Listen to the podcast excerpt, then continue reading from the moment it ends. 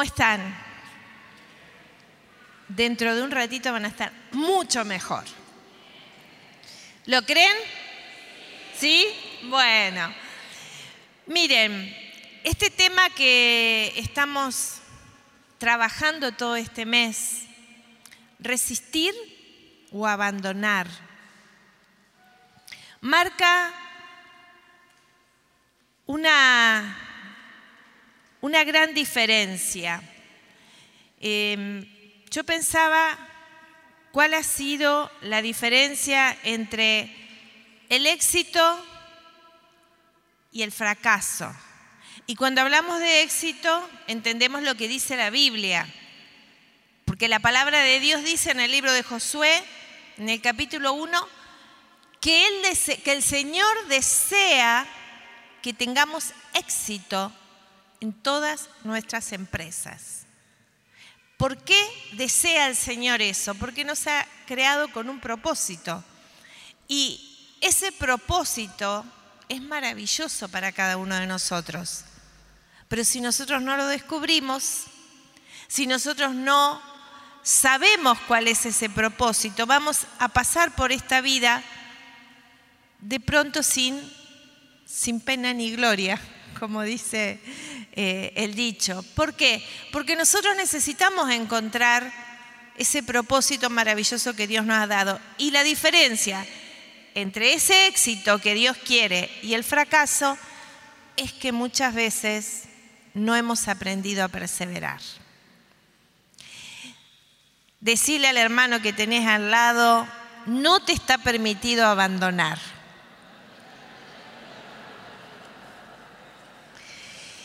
Y ustedes, algunos me dirán, pero no sabes las situaciones que yo estoy viviendo, que estoy padeciendo. No, tal vez no la sepa, pero me puedo imaginar porque cuando uno se pone a servir al Señor, cuando uno se mete en el reino de Dios, eh, escucha muchas, muchas historias, muchas de ellas muy dolorosas, pero también escucha que aquel que persevera tiene un final feliz. Así que decirle al hermano que tenés al lado, tu historia aún no está terminada.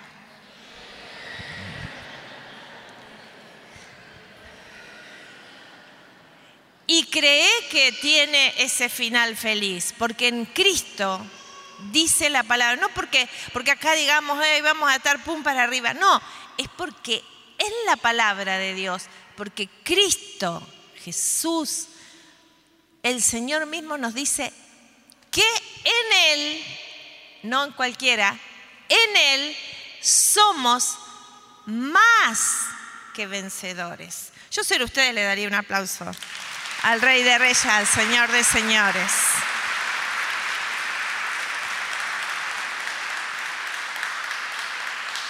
Más, más que vencedores significa más que vencedores. Pensá un poquito qué quiere decir eso. Si cualquiera de nosotros decimos, me, gustaría tener victoria en esto, me gustaría vencer, nos encantaría a todos, ¿verdad? Pero la promesa que Dios nos da no es que vas a vencer, sino más que vencer. Y yo a veces me pregunto, más que vencedores, wow, ¿cómo será? Tal vez a algunos de ustedes les pase como nos pasaba a nosotros, que escuchábamos estas promesas y uno dice, y parece que yo estoy tan lejos de esto. Parece que esto será para todos los demás, menos para mí, porque yo estoy por debajo de por debajo. Pero el Señor en esta noche o en este día o en esta tarde para los que nos ven en diferido, quiere decirte que esta promesa de más que vencedores es para vos, es para vos. Agarra tu dedito así y decile al hermano que tenés al lado, esta promesa es para vos. Y cuando nosotros nos hacemos esto, nos estamos profetizando, porque estamos hablando lo que Dios habla. Y lo que Dios habla es la única verdad. Tu circunstancia de ahora puede ser para el mundo lamentable, pero Dios ve tu obra terminada. Gracias a Dios tenemos la fe que nos ayuda a perseverar. Yo creo que fe y perseverancia son dos calles que van paralelas en el camino del creyente, en el camino del cristiano. Y si nosotros no aprendemos a perseverar en cualquier área de tu vida, en, el área económica, en el de la salud, el de la familia, en el área que vos estés pasando en este momento una dificultad, yo te aseguro en el nombre de Jesucristo con total seguridad que si perseverás, vas a ver la victoria. Vas a ver la victoria. Vamos a, a ir al libro de Éxodo, en el capítulo 14. Me marcaba el Señor varias, varias palabras eh, yo busqué todas las, las citas bíblicas en que, la palabra, en que la Biblia nos habla de perseverancia. Y por ejemplo encontré en Colosenses 1:11, fortalecidos con todo poder, según la potencia de su gloria, para obtener toda perseverancia y paciencia con gozo.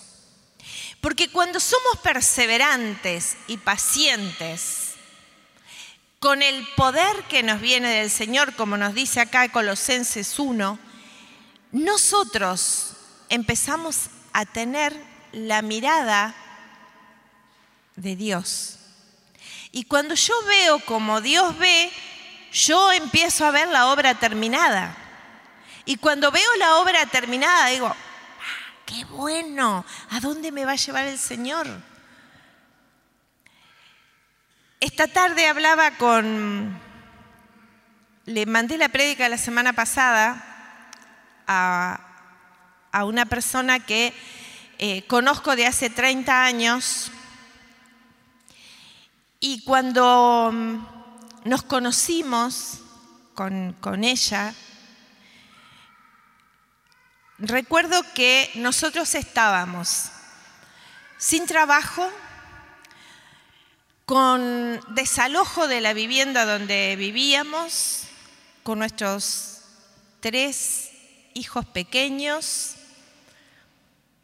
La situación era así, cartón lleno. ¿Vieron cuando dice, no te falta ninguna bolilla? Todas, pero para atrás en vez de para adelante. Y me acuerdo que nos pusimos a orar los cuatro, ella, su esposo, José y yo, y empezamos a orar, a orar, a orar, y ella en un momento nos empezó a profetizar a nosotros mucha prosperidad, mucha bendición. No, nos decía, veo, veo eh, una gran multiplicación en el apostolado de ustedes, una gran multiplicación en la economía de ustedes. Y, y nosotros en ese momento lo tomamos por fe. Ahora, para las demás personas que nos veían a nosotros con escasez para tomar hasta un colectivo, no teníamos ni dinero para eso, ¿qué diría el mundo? Pobrecitos, se piraron un poquito, están medios, ¿eh? Porque la, fe te hace ver lo que los demás no ven. ¿Y qué pasó? De, yo le decía, no quiero nombrar su nombre, pero le decía, ¿viste cómo eh, se cumplieron esa profecía que vos, eh, el Señor te marcó? Sí. Y entonces ella me hacía recordar, porque en un momento con ellos hacíamos, eh, entre las cosas que hicimos, hacíamos sándwiches para vender. Y, bueno, y nos habían, y hacíamos los cuatro sándwiches y nos reíamos un montón mientras hacíamos esos sándwiches en nuestra casa y a veces nos dormíamos porque era tanto y, nos reíamos y nos dormíamos y nos reíamos y seguíamos trabajando y ella me, me hacía recordar. Y yo pensaba, ¿cómo a veces uno en el, en el devenir de la vida y en la historia pasa por momentos realmente difíciles, pero qué bueno que los vivamos con humor.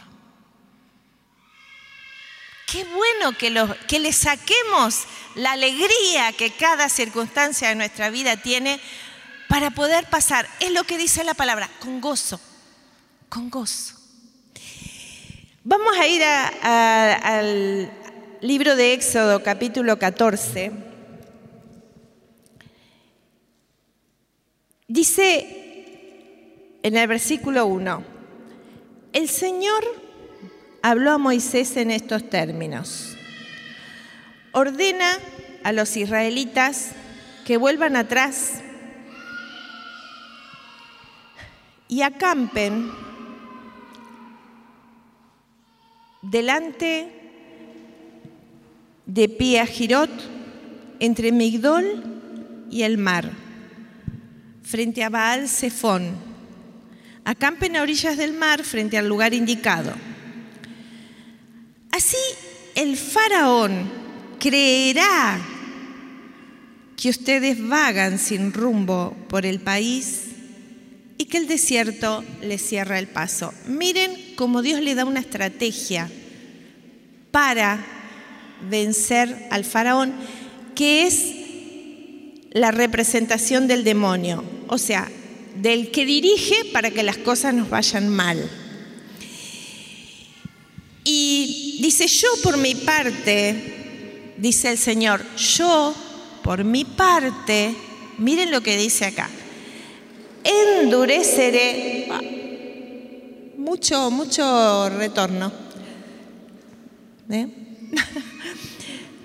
¿Cómo? Está bien. Vamos a orar por el sonido. Endureceré el corazón para que salga a perseguirlos y me cubriré de gloria a expensas de él y de todo su ejército.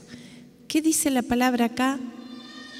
Yo, el Señor, endureceré el corazón del faraón. Quiere decir que a veces las cosas que nos suceden y que aparentemente son más duras, más difíciles, a veces la mano de Dios está ahí. ¿Y por qué será? Yo muchas veces me pregunté, ¿por qué no me funciona esto? ¿Por qué parece que todo es cuesta arriba. ¿Les ha pasado? Parece que se complica y parece que más se complica y después más se complica y uno trata de hacer todo lo mejor que puede y más complicaciones. Pero vamos a ver por qué. Así los egipcios, dice el Señor, sabrán que yo soy el Señor los israelitas cumplieron esta orden. Ahora, acá es la primera vez que Dios dice, y yo endureceré el corazón del faraón. ¿Quién lo iba a endurecer? Dios mismo. Dios mismo. Y dice después, cuando informaron al rey de Egipto que el pueblo había huido, a ver, no sé si todos conocen la historia, pero vamos a ubicarnos. El pueblo de Dios estaba hacía 400 años esclavo, varias generaciones de esclavos. O sea, ¿qué ser esclavo? Varias generaciones de pobreza extrema, varias generaciones de no poder salir del mismo lugar, varias generaciones tal vez de enfermedades, de problemas familiares, de situaciones tremendas. Eso es la esclavitud, estar esclavos, no poder tener una vida plena, feliz, libre. Y dice la palabra que eh, el faraón los, los les había permitido irse porque habían venido todo este tema de las plagas. Y entonces en un momento el faraón y el pueblo de Egipto, cansados, le dice, váyanse, váyanse este pueblo de acá, váyanse. Pero como Dios endureció el corazón del faraón, después que ellos se fueron, a los días que ellos se fueron, el faraón dice, pero cambiaron de idea. Y se dicen, ¿qué hicimos? ¿Qué hemos hecho? Dejando partir a Israel. Nos veremos privados de su servicio. O sea, van a escasear la mano de obra, gratis, como eran ellos. Y entonces el faraón hizo enganchar su carro de guerra y alistó sus tropas. Tomó 600 carros escogidos. 600 carros escogidos. Y todos los carros de Egipto con tres hombres cada uno. O sea, armó todo ese ejército, tres carros, 600 eh, carros con tres hombres cada uno, y salieron a perseguir al pueblo hebreo. Pensemos cómo iba el pueblo. Iban caminando con los ancianos, con los niños, con sus animales, caminando. Y de pronto el ejército armado con los mejores carros. Imaginemos ahora serían los mejores tanques de guerra, los mejores armamentos, los mejores generales, soldados. Y ahí estaba el pueblo. Imagínense en una mamá de pronto con un bebé y el otro caminando de tres años, cuatro, otro llevando a un anciano que no podía caminar mucho. Así iba el pueblo. ¿Eh? Imaginémoslo. Cierren un poquito los ojos.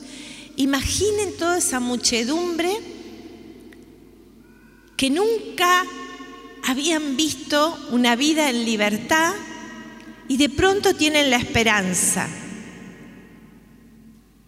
400 años pesaban de generación en generación de problemas, de angustia, de desesperanza, de enfermedad, de, de maltrato, de miseria, de pobreza, y de pronto una esperanza. Y todos estos carros ahí. Dice la palabra por segunda vez en este capítulo, el Señor endureció el corazón del faraón. En el versículo 8, el rey de Egipto, y éste se lanzó en persecución a los israelitas, mientras ellos salían triunfalmente. Porque imaginen ustedes tantos años con un problema y de pronto vislumbran una solución. Y, uno se siente que está triunfando. Así.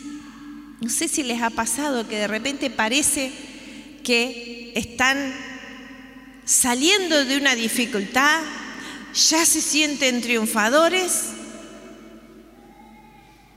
Y ahí viene el ataque nuevamente.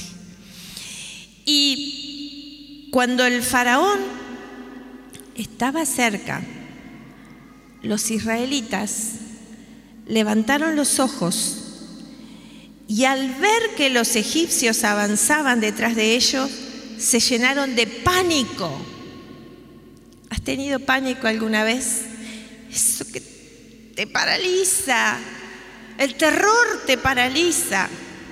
Quedás ahí, sentís todo tu cuerpo algo que te atraviesa el miedo, el pánico, el terror. ¿Y ahora qué hago? ¿Les ha pasado? ¿O solo a mí? ¿Verdad que a veces hemos estado en esa situación. Y dice que em, invocaron a gritos al Señor. No sé cómo habrá sido esta invocación. Señor, ayúdame, por favor. Mira que morimos acá todos. Ayúdanos, Señor, a los gritos, a los gritos dice la palabra. Y dijeron a Moisés la queja. No había tumbas en Egipto para que nos trajeras a morir en el desierto. Siempre cuando tenemos una dificultad tendemos a hacer lo que hace el pueblo. Le echó la culpa a alguien. Y acá le echaron la culpa, la verdad que el que menos culpa tenía, a Moisés, que era el líder de ellos. Pero a veces hacemos esto nosotros. Le echó la culpa a alguien. Total, me es más fácil eso que hacer otra cosa. Y cuando le hicieron, ¿qué favor nos hiciste sacándonos de allá?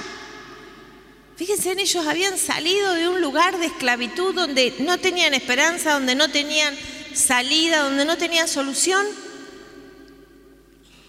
Y frente a una dificultad más grande, se vuelven a deprimir.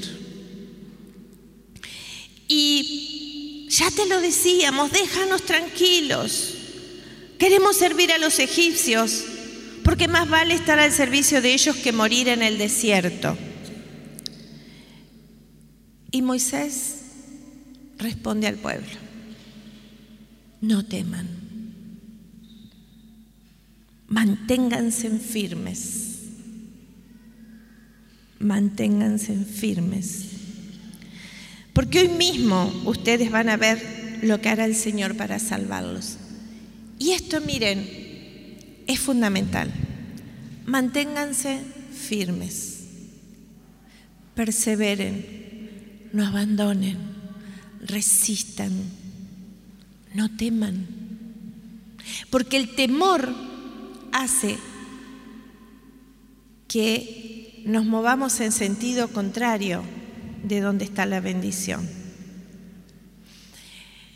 El resistir hace que nos quedemos en el lugar correcto donde Dios quiere que estemos. Y Moisés le dice, porque hoy mismo ustedes van a ver lo que el Señor hará para salvarlos. Qué bueno que estaba la fe de Moisés que les hizo una declaración de fe. Hoy mismo, decí hoy mismo, vas a ver lo que el Señor va a hacer para salvarte. Hoy mismo. Pero necesitamos fe y algo más. Estar, miren cómo dice acá, a esos egipcios que están viendo hoy, nunca más los volverán a ver. El Señor combatirá por ustedes sin que ustedes tengan que preocuparse por nada. Pero dice sin que ustedes tengan que preocuparse, no sin hacer nada.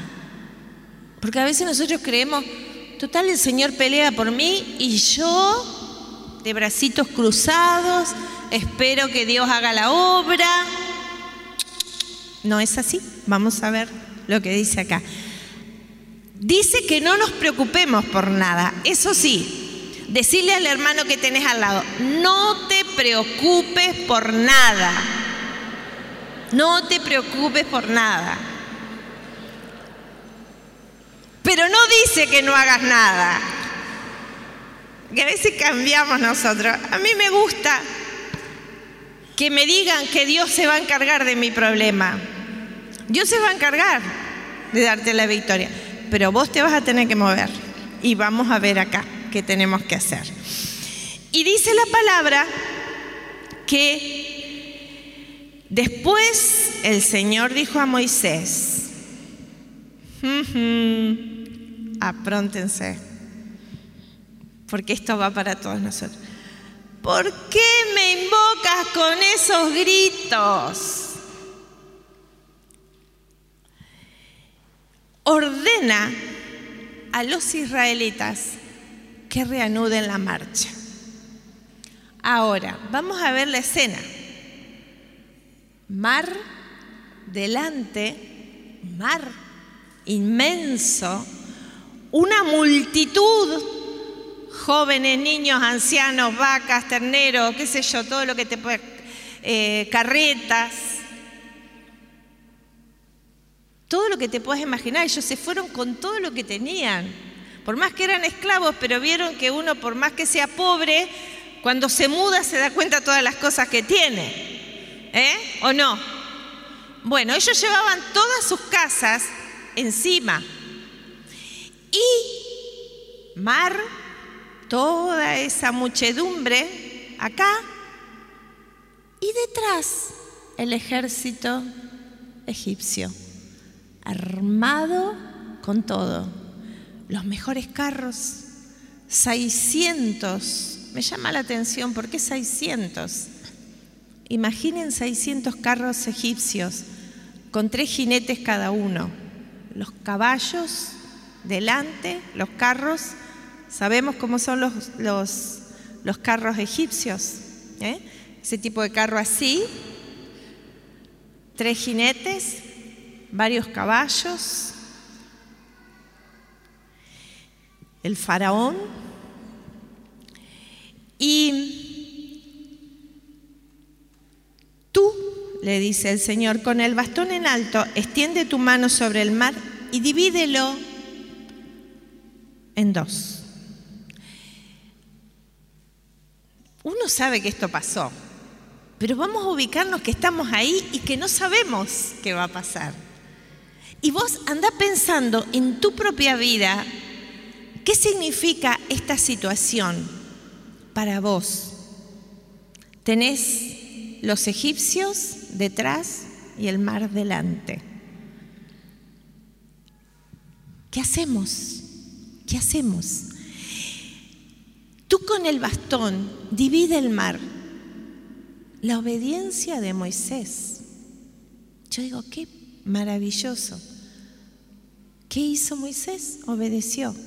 Bendito sea el Señor que nos dio un Moisés que obedeció en esta situación porque Dios le dice que divida el mar para que puedan cruzarlo a pie. ¿Qué le dirías vos al Señor? ¿Cómo voy a dividir el mar? ¿Qué voy a hacer con tanta agua? ¿Cómo hago esto? Mover el bastón. Todo lo que tenés que hacer es mover el bastón y darle la orden al mar que se divida.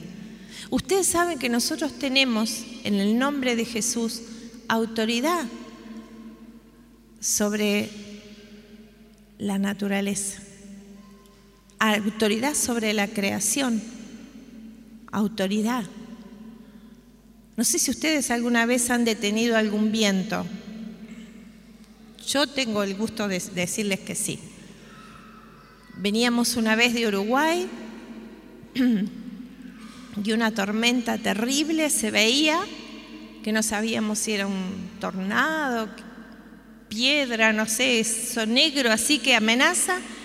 Y nosotros empezamos en el nombre de Jesucristo, te corres, te corres, te corres, te corres. Se corrió, llegamos al lugar y después que llegamos a un lugar seguro, se desató el viento. Tenemos que ejercer esa autoridad. Y acá nos cuenta otra vez, yo voy a endurecer el corazón de los egipcios y ellos entrarán en el mar detrás de los israelitas y así me cubriré de gloria, dice el Señor, a expensas del faraón. Y la historia es que el mar se abrió y el pueblo empezó a pasar. Ahora, Imagínate, supongamos que este pasillo acá es el mar y hay una columna inmensa de agua. Imagínate que llegue hasta el techo. Mira el techo. y otra columna acá. Y el pueblo empezó a caminar. Cuando dieron el primer paso, se levantaron las columnas de agua. Cuando Moisés dijo, marchen, marchen. Y cuando alguien dio el primer paso, ahí en ese momento se produjo el milagro. Y esto es lo que pasa en nuestra vida. Cuando nosotros nos movemos. Yo recuerdo, nosotros teníamos muchas deudas en un momento. Y a lo mejor vendíamos una pizza y, comíamos ese día. Y, la, la idea es, ay, ¿cómo voy a hacer con todo eso? Pero un paso por vez, un día a la vez, un problema a la vez, paso a paso, pero siempre en qué? En movimiento. ¿Siempre qué? Vamos, díganlo fuerte porque se les tiene que grabar. ¿Siempre qué? En movimiento. Movete. Movete por fe. Movete con esperanza. Movete con gozo. Pero movete. Porque solo así podemos perseverar. Y dice que el ángel de Dios avanzaba al frente del campamento. Y ellos empezaron a caminar y caminaban y caminaban y caminaban. Y el ejército egipcio con carros y caballos, ellos caminando y los otros con caballos veloces. Y ellos caminando. Pero dice que el ángel de Dios que antes iba adelante se puso detrás del pueblo. Y miren, retrocedió el ángel hasta colocarse detrás de ellos y la columna de nube se desplazó también de adelante hacia atrás, interponiéndose entre el campamento egipcio y el de Israel. La nube era tenebrosa para unos, mientras que para los otros iluminaba la noche. Qué precioso esto. Lo que para unos es dificultad, Dios lo usa para sus hijos como luz. Yo te invito a que te pongas de pie.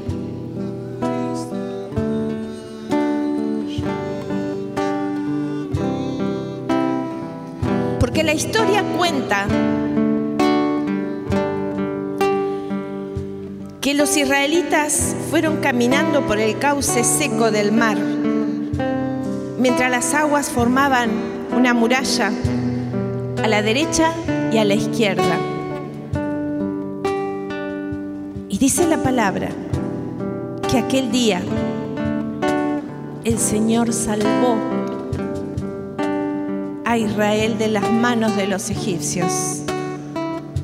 Y Israel, esto me encanta, vio los cadáveres de los egipcios. ¿Y esto qué se refiere? Se refiere a que aquello que te hace mal, aquello que el enemigo envía para destruirte, vos y yo vamos a tener la gloria que el Señor nos va a dar de ver destruido totalmente al enemigo y a las tinieblas que han querido destruirte a vos a través de de esa situación. Y quiero que también entendamos que yo creo que Dios destruyó totalmente a los egipcios para que nunca más se levantaran contra el pueblo de Dios. Pero también destruyó el potencial de los egipcios, porque si los egipcios quedaban en Egipto, iban a seguir teniendo los carros, iban a seguir teniendo los caballos, pero Dios quería aniquilarlos totalmente. Por eso endureció el corazón del faraón y los trajo para derribarlos delante de los ojos de los egipcios. En mi propia vida muchas veces no me han salido cosas gracias Señor que no me salieron. Porque si me hubieran salido, ahí estaría. En vez de estar en esta posición de victoria que hoy vos me tenés para tu gloria. Y lo último que creo que Dios hizo con esta historia es que le impidió al pueblo de Dios volver a Egipto. Yo sé sostenido al Rey de Reyes, al Señor de Señores. Y le diría gracias, gracias, gracias por haber endurecido el corazón del faraón. Gracias por abrir el mar delante de mi vida